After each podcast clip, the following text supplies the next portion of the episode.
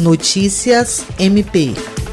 O Ministério Público do Estado do Acre, por intermédio da primeira Promotoria de Justiça Especializada de Defesa do Consumidor de Rio Branco, instaurou um inquérito civil para apurar a legalidade do artigo 8 do Decreto Estadual número 6.398-2020 e a atividade de oferta de crédito praticada pelas empresas Fênix Soft e Prover Promoção de Vendas Limitada, bem como seus processos de contratação pelo governo estadual. A instauração do inquérito civil assinado pela promotora de justiça Alessandra Garcia Marques foi motivada pelo fato do artigo mencionado extrapolar o disposto em lei estadual e pelo recebimento de diversas denúncias sobre a abusividade na oferta de crédito pelas empresas citadas aos servidores públicos estaduais. William Crespo, para a Agência de Notícias do Ministério Público do Estado do Acre.